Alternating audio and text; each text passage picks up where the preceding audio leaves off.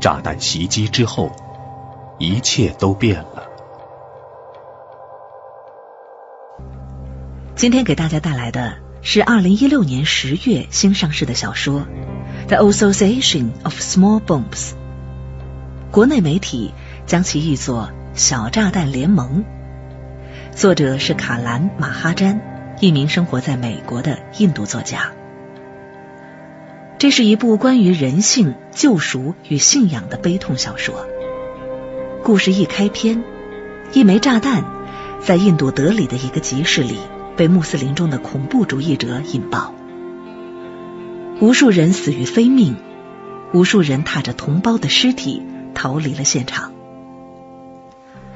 当然，主人公曼苏尔属于后者，他侥幸活了下来。然而，当他的肉体从炸弹中复原之后，被恐怖袭击摧毁的心灵却再也无法愈合了。炸弹袭击之后，一切都变了，不仅仅是我们的人性和政治，甚至我们的信仰都不复存在了。这本书曾入选《纽约时报》书评栏目的年度十大好书，也曾经在美国国家图书奖评选当中获得提名。被《华盛顿邮报》称为将我们置于人类悲剧深渊之中的杰出小说。那么接下来就请跟随我的声音，一起回到一九九六年的爆炸案现场。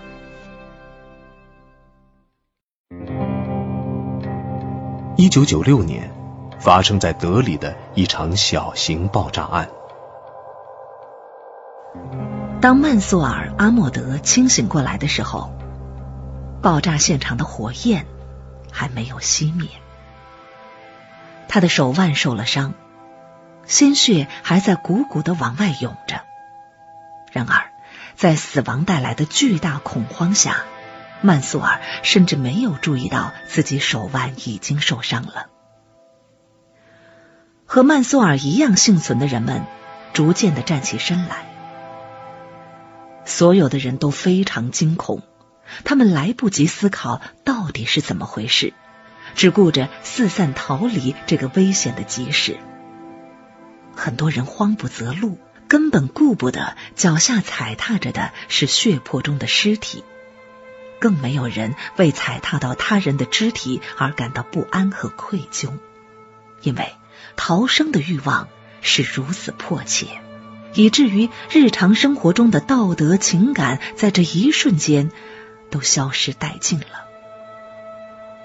这时候，曼苏尔看见了库拉纳家的两个小男孩图沙尔和纳库尔，他们就躺在曼苏尔的附近，眼睛无神的望着天空。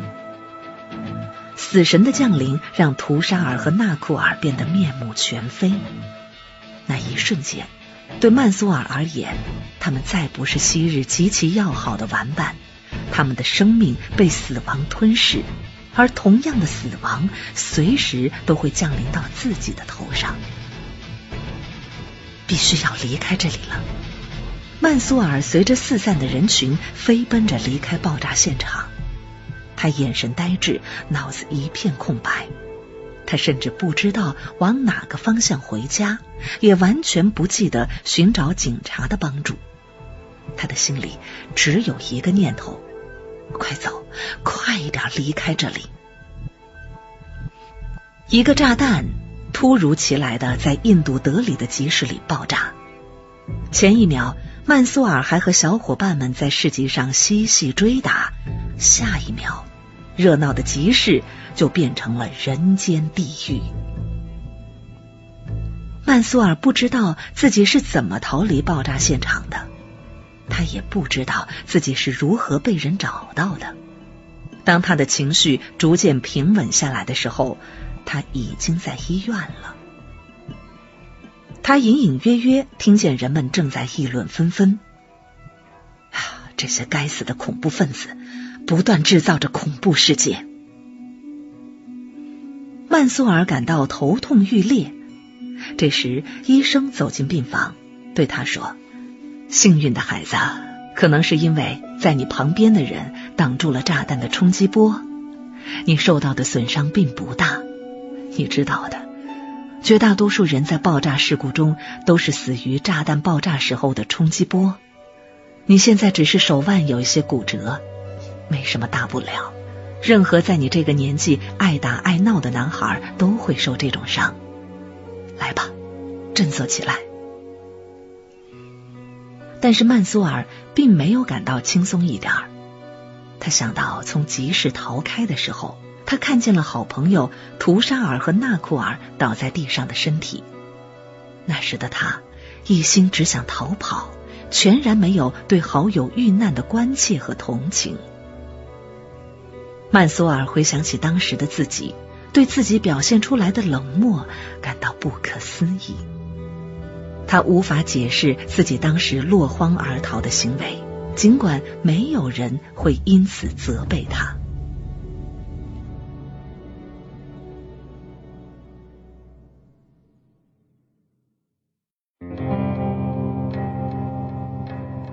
失去了孩子的库拉纳一家。维卡斯·库拉纳和他的妻子蒂巴在医院见到了幸存的曼苏尔。库拉纳一家是印度教的信徒，而阿莫德一家则是穆斯林。但是宗教立场的不同并没有影响两个家庭的关系，他们一直保持着友好的关系。维卡斯和蒂巴看着病床上的曼苏尔，一句话也说不出来。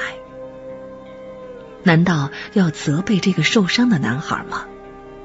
他们的两个孩子图沙尔和库纳尔跟着曼苏尔一起去的集市，最后只有曼苏尔活着回来。不，他们无法责备这个可怜的孩子，一切都是偶然的。可是，他们也无法对痛苦的曼苏尔说出任何安慰的话来，因为他们自己的痛苦。也无法排遣。最后，悲痛欲绝的第八实在是忍不住了，趴在丈夫的肩膀上失声痛哭。不久之后，库拉纳夫妇和曼苏尔的父母一起出席了爆炸案嫌犯的庭审。这几个被认定是爆炸案嫌犯的人，留着胡子，身形瘦弱，穿着运动衫。他们看上去和一般的中产阶级没有任何不同。他们也没有被戴上手铐，只有身后的警卫牢牢的看着他们。其中一个嫌犯似乎和警卫已经混熟了，甚至对警卫笑了一下，露出了黄色的牙齿。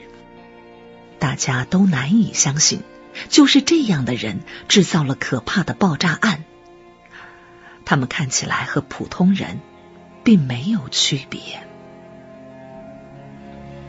这场庭审并没有任何结果，而下一次庭审大概是几个月之后了。在印度就是这样，即使是一场骇人听闻的爆炸案，审判的程序依然是如此拖拖拉拉。第八位这样的法律程序感到可耻。他内心的仇恨和愤怒，并没有因为嫌犯被拘捕而消散，相反，失去孩子的痛苦越来越强烈，日日夜夜啃噬着他的心灵。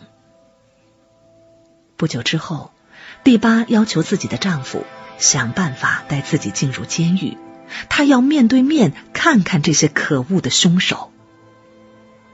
第八反反复复问着自己：为什么？我要这么执着的见到这些凶手呢？他想，或许失去了孩子的痛苦已经让他的人生濒临崩溃的边缘，他无法继续生活下去了。去见凶手，是因为他们杀害了孩子们，他们毁灭了自己的人生。亲眼见到他们，似乎可以再一次找到和孩子们的联系。很快，维卡斯和蒂巴见到了嫌疑犯当中的一位马利克·阿奇兹。蒂巴曾经无数次的设想过见到仇人的场景，他或许会破口大骂，或许会怒不可遏，或许会失声痛哭。然而，真正见到马利克的时候，探视室里只有可怕的沉默。眼前的青年戴着一副眼镜，看上去只是一个沉默而瘦弱的学生。事实上，他也确实是学生，一个还在读化学系的大学生。第八的嘴唇颤抖着，说不出一句话来。此刻，在他的脑海里出现的是图沙尔和纳库尔的音容笑貌，他们在客厅里追逐打闹的样子，模仿自己最喜欢的运动明星的样子，认真完成学校作业的样子。一切的一切都是这么清晰。最后，第八什么都没有做，失魂落魄的离开了监狱。库拉纳一家的痛苦并没有因为这次会面而减轻。第八的情况越来越糟糕，他总是神思恍惚，时不时歇斯底里的大吼大叫。有时候他又会呆坐在房间里，对着空气说话，好像两个孩子还活着一样。在维卡斯以为他们家将会这样彻底毁掉的时候，第八怀孕了。十个月后，一个名叫阿努莎的女婴在库拉纳家出生了。新的生命仿佛给库拉纳家带来了新的希望。然而，新的生活真的降临了吗？谁又能知道未来的生活会变成什么样子呢？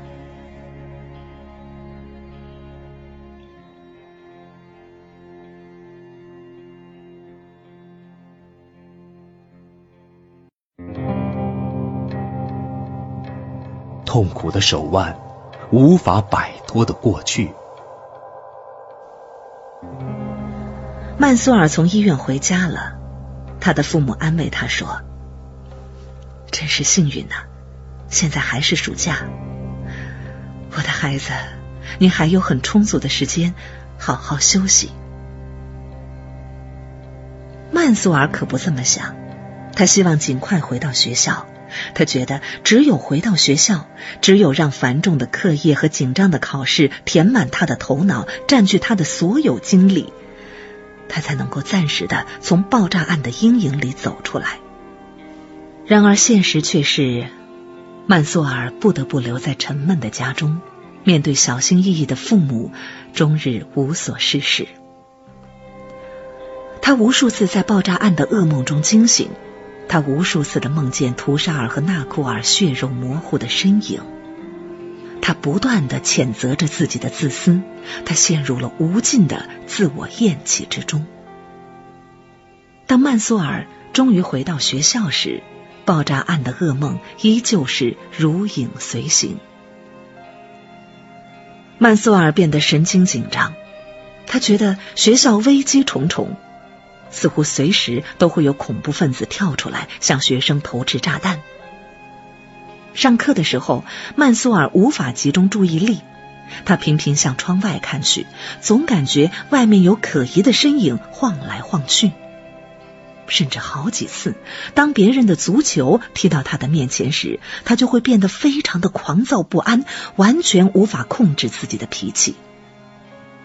后来。曼苏尔不得不去接受心理治疗。二零零一年，爆炸案已经过去了整整五年，曼苏尔已经十七岁了。他离开了印度，前往美国攻读计算机专业。对于曼苏尔来说，美国的生活是全新的。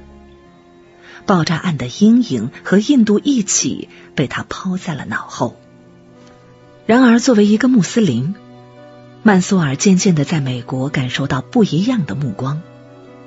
美国和中东逐渐紧张起来的局势，让穆斯林在美国社会的处境变得越来越尴尬。直到二零零三年，平静而单纯的校园生活彻底被打破。震惊世界的九幺幺恐怖袭击发生了。穆斯林恐怖主义者劫持了四架民航客机，其中两架飞机在劫持者的控制下撞向了纽约世界贸易中心的双塔大楼，第三架飞机撞向了弗吉尼亚的五角大楼，而第四架飞机则坠毁在宾夕法尼亚的某个郊区。在这场举世震惊的自杀式袭击当中，四架飞机无人生还，超过两千七百人不幸遇难。所有人都在议论那场可怕的灾难，所有人都将穆斯林和暴力、血腥、恐怖这样的词汇联系在了一起。昔日和谐的校园生活一去不复返，周围同学的态度也变得非常暧昧。有好几次，曼苏尔试图与路上遇见的同学打招呼，却只看到对方躲闪而尴尬的笑容。这时，曼苏尔的手腕开始隐隐作痛。一开始，曼苏尔并没有把这件事放在心上，但是手腕的疼痛越来越严重，他不得不前往医院进行检查。诊断结果却是一切正常，曼苏尔的手腕没有任何问题，但是疼痛依然在加剧。曼苏尔想。一九九六年发生在德里集市的那场爆炸案，从未在他的生命里退场。他手腕唯一一次受伤，就是在那个时候。如今爆炸案的阴影又回来了，他无法摆脱手腕的疼痛，就像爆炸案带来的痛苦已经成为他生命中的一部分一样。曼苏尔自嘲地说：“离开印度。”前往美国，我以为我已经从过去的阴影里解脱出来，但是手腕上的疼痛却不断的试图将我拉拽回过去的深渊里。不久，曼苏尔做出了一个决定：既然他手腕的伤痛已经严重影响到他的学业，那他就暂时休学，回到印度去，回到事件发生的最初地点去。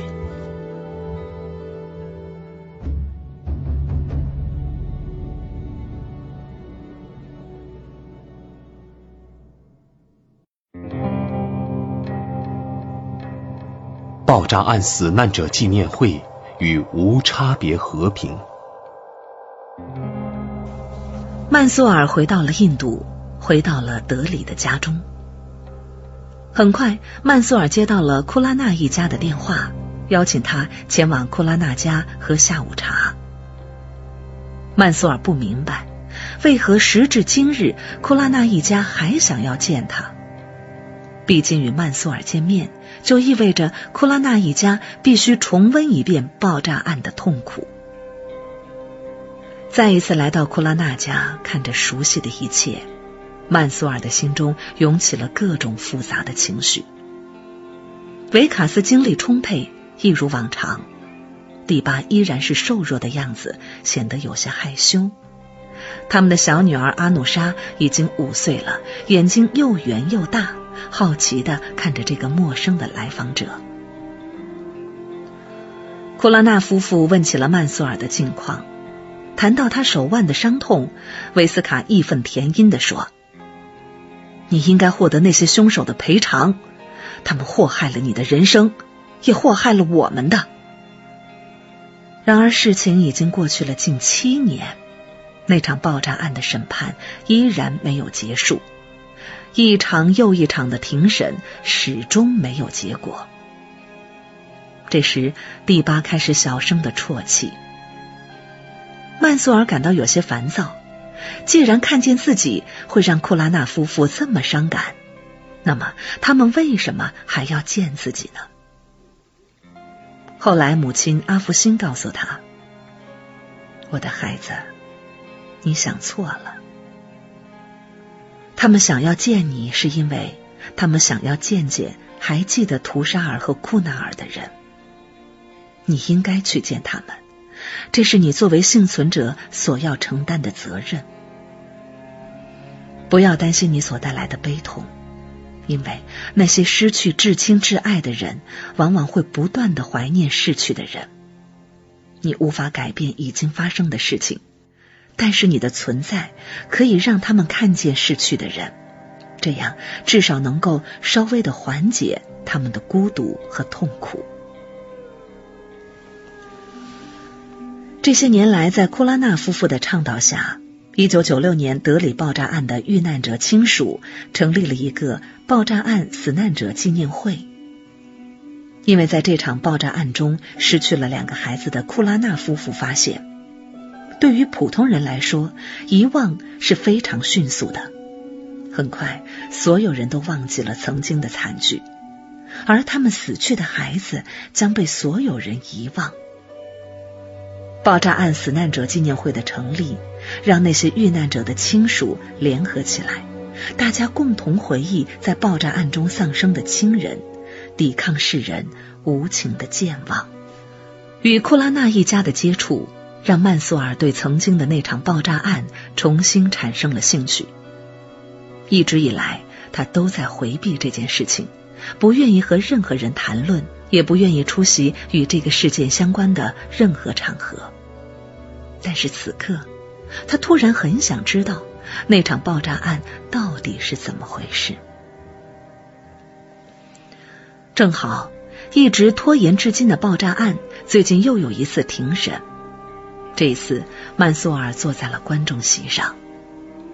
在观众席上，曼苏尔结识了两个青年人，塔拉和阿尤布。他们是一对情侣，是一个叫“无差别和平组织”的发起人。曼苏尔的经历引起了他们的注意。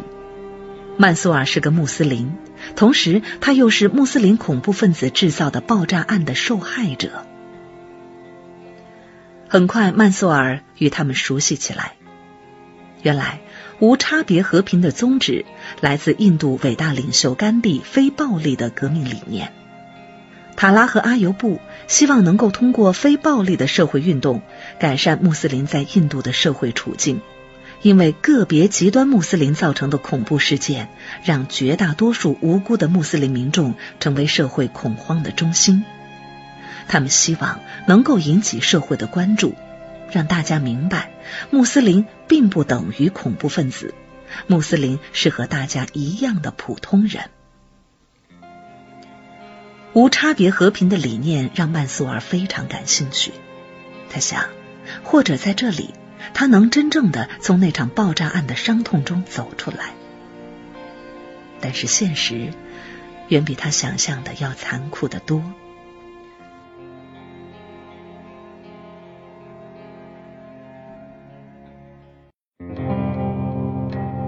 崇高的非暴力运动，不。你们这群臭虫！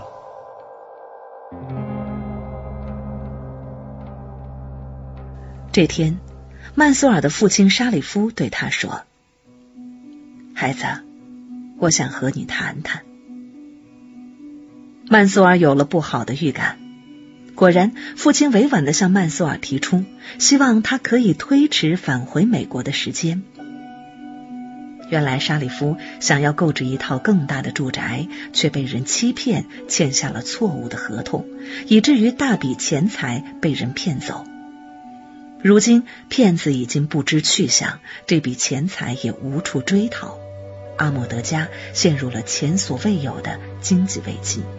父亲艰难的开口说：“或许，我的孩子，你可以先在一家电脑公司应聘一个实习岗位。”等我们渡过难关，再想办法回美国去。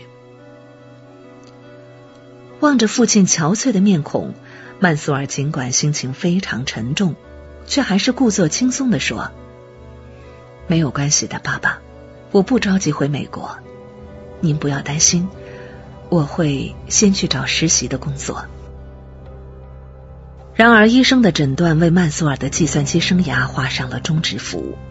他的手腕尽管没有检查出任何的问题，可是疼痛却始终没有缓解，甚至无法做出敲击键盘的动作。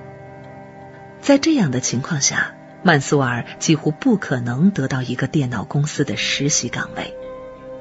生活似乎陷入了绝境，对自己生活彻底失望的曼苏尔，将自己的所有精力都投入无差别和平组织的社会活动中。似乎在这儿，自己才是真正被需要的。曼苏尔向阿尤布倾诉了自己的痛苦。他说，他在幼年时经历了那起可怕的爆炸案，两个亲密无间的小伙伴就在他的身边丧生。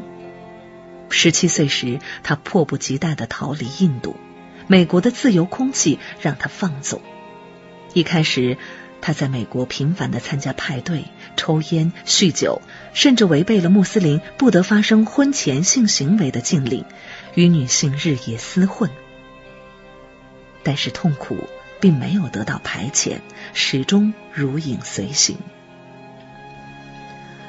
阿尤布静静的倾听着曼苏尔的痛苦。曼苏尔的坦诚让阿尤布深受触动，他怜悯的看着曼苏尔，温和的告诉他：“手腕的疼痛并不是你的罪恶，而是你的执着。我相信，当你不再执着于过去的痛苦时，当你开始真正的想到要关注他人的时候，痛苦也会离你而去了。”与阿尤布的谈话让曼苏尔逐渐的卸下了内心的包袱，手腕的疼痛也得到了奇迹般的缓解。与此同时，无差别和平组织正在谋划一场轰轰烈烈的争取穆斯林权益的游行运动。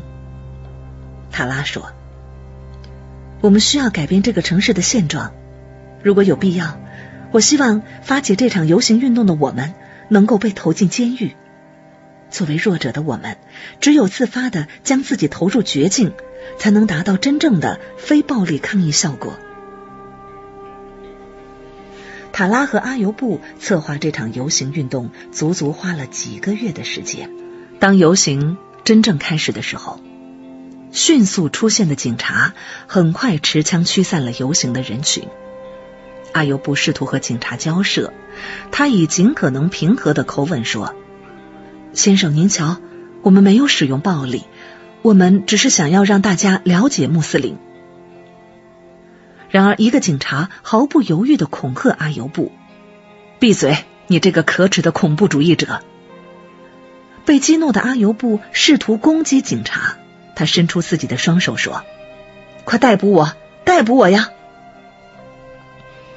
回应阿尤布的依然是轻蔑和侮辱。逮捕，像你们这样的臭虫根本不值得被逮捕。第二天，当塔拉和阿尤布打开报纸的时候，他们没有看见报道游行运动的只言片语。长久以来支撑着他们的信念，在这一瞬间似乎彻底崩溃了。他们只是无足轻重的小人物，他们只是生活在德里的穆斯林，受人轻视的穆斯林。他们想要改变穆斯林的现状，改变人类的命运。然而事实却是，在大众的眼里，他们连哗众取宠的跳梁小丑都算不上。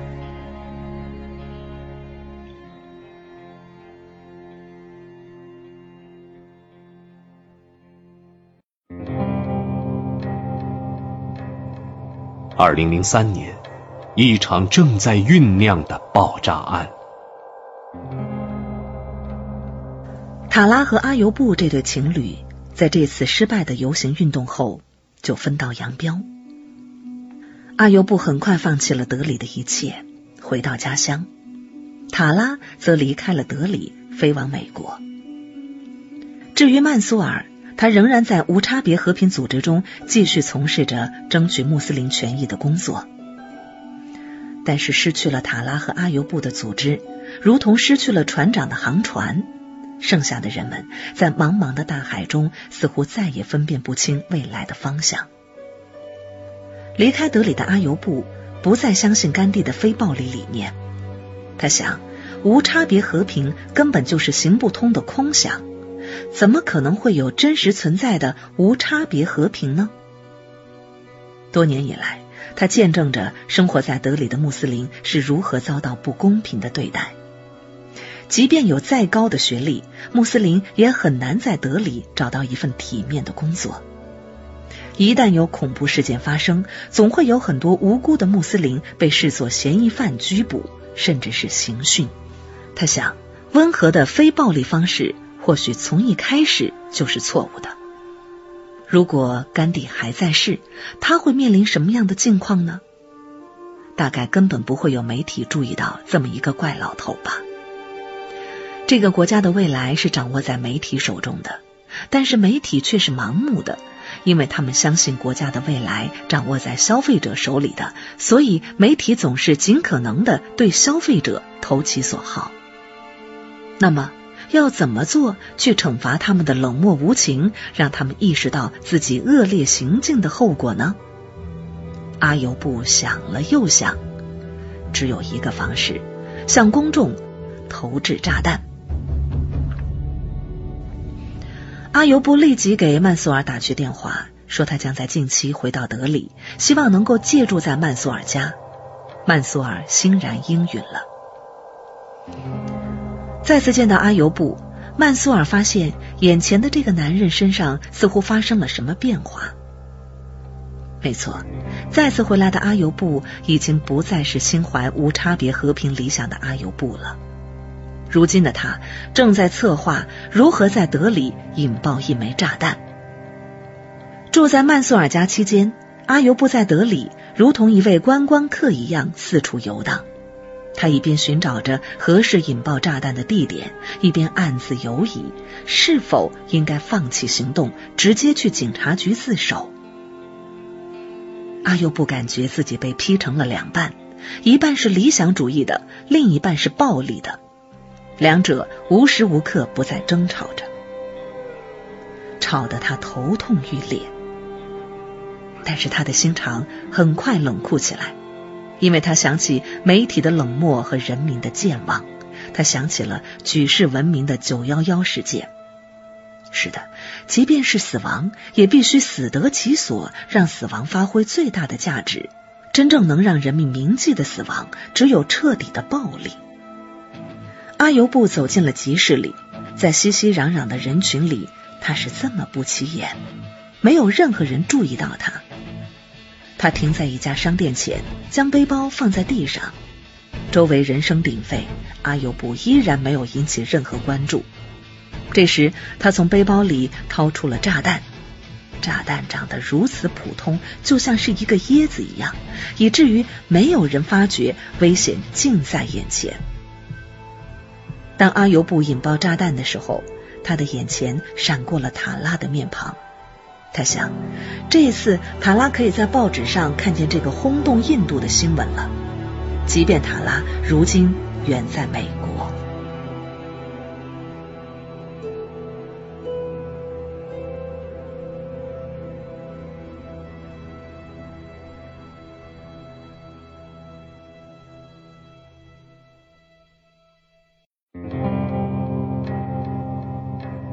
最后的悲剧。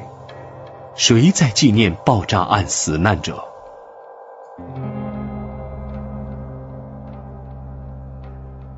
当曼苏尔在医院看到阿尤布的时候，阿尤布浑身缠满了绷带，并且失去了左眼。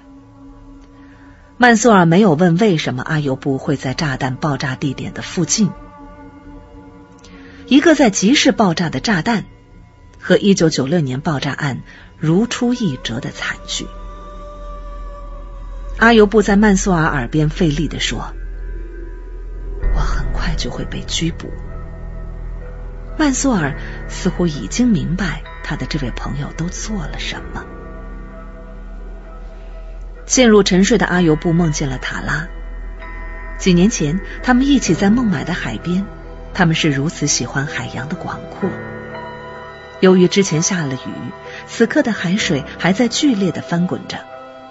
但是天空已经放晴了，一切都是这么明亮和美好。塔拉走在阿尤布的前面，阿尤布沿着塔拉留在沙滩上的足迹行走。塔拉的足迹如同他本人一样，没有任何犹豫的痕迹，笔直的向前方延伸。后来，阿尤布将自己的脸埋在塔拉的脖颈上，他贪婪的嗅着独属于塔拉的芬芳。很快，他们在沙滩留下的脚印就被海水冲散了。阿尤布在睡梦中依然轻轻的呼唤着：“塔拉，塔拉。”在那之后，阿尤布失踪了。不久，人们在海边发现了阿尤布的尸体。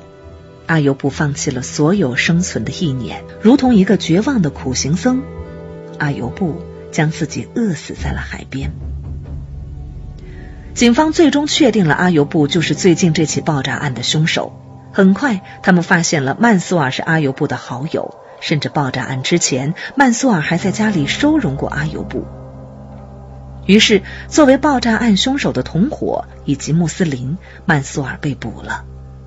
曼苏尔被关进警察局的当晚，就遭到了残忍的殴打。曼苏尔挣扎着、哭喊着，但是没有人来救他。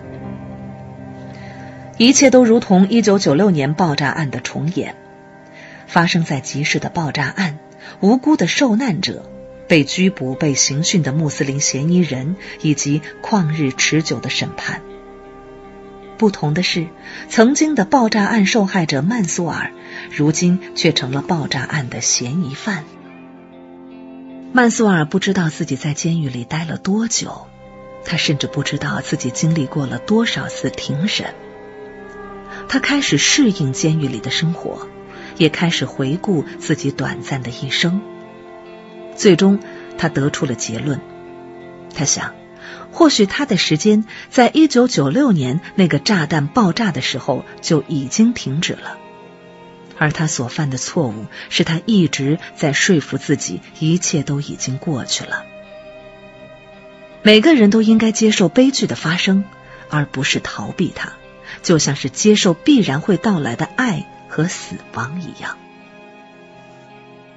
曼苏尔想起了库拉纳夫妇的爆炸案死难者纪念会，他想。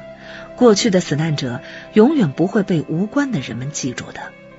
所有的死难者对于民众来说都会成为过眼云烟。纪念会并不是形式的东西，它更像是那些受害者处境的写照。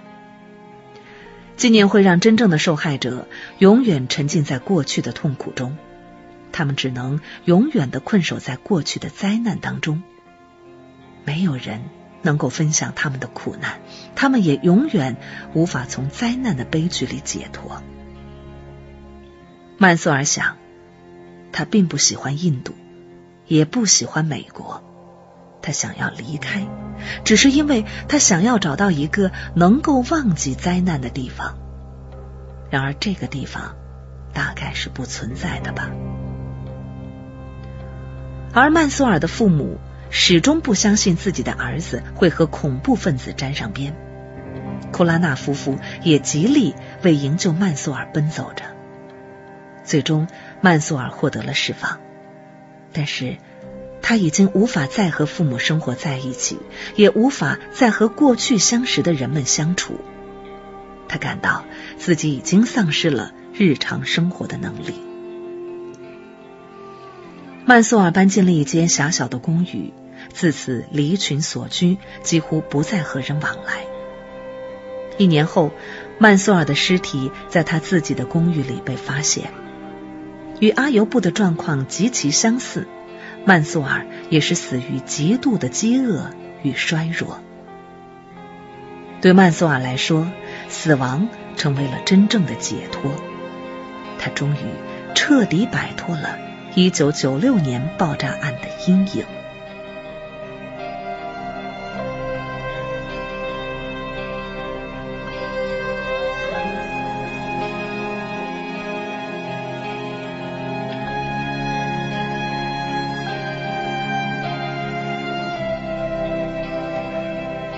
至此，这个悲痛的故事就说完了。它让我们唏嘘，让我们如鲠在喉。我是雪坤，我们下次再会。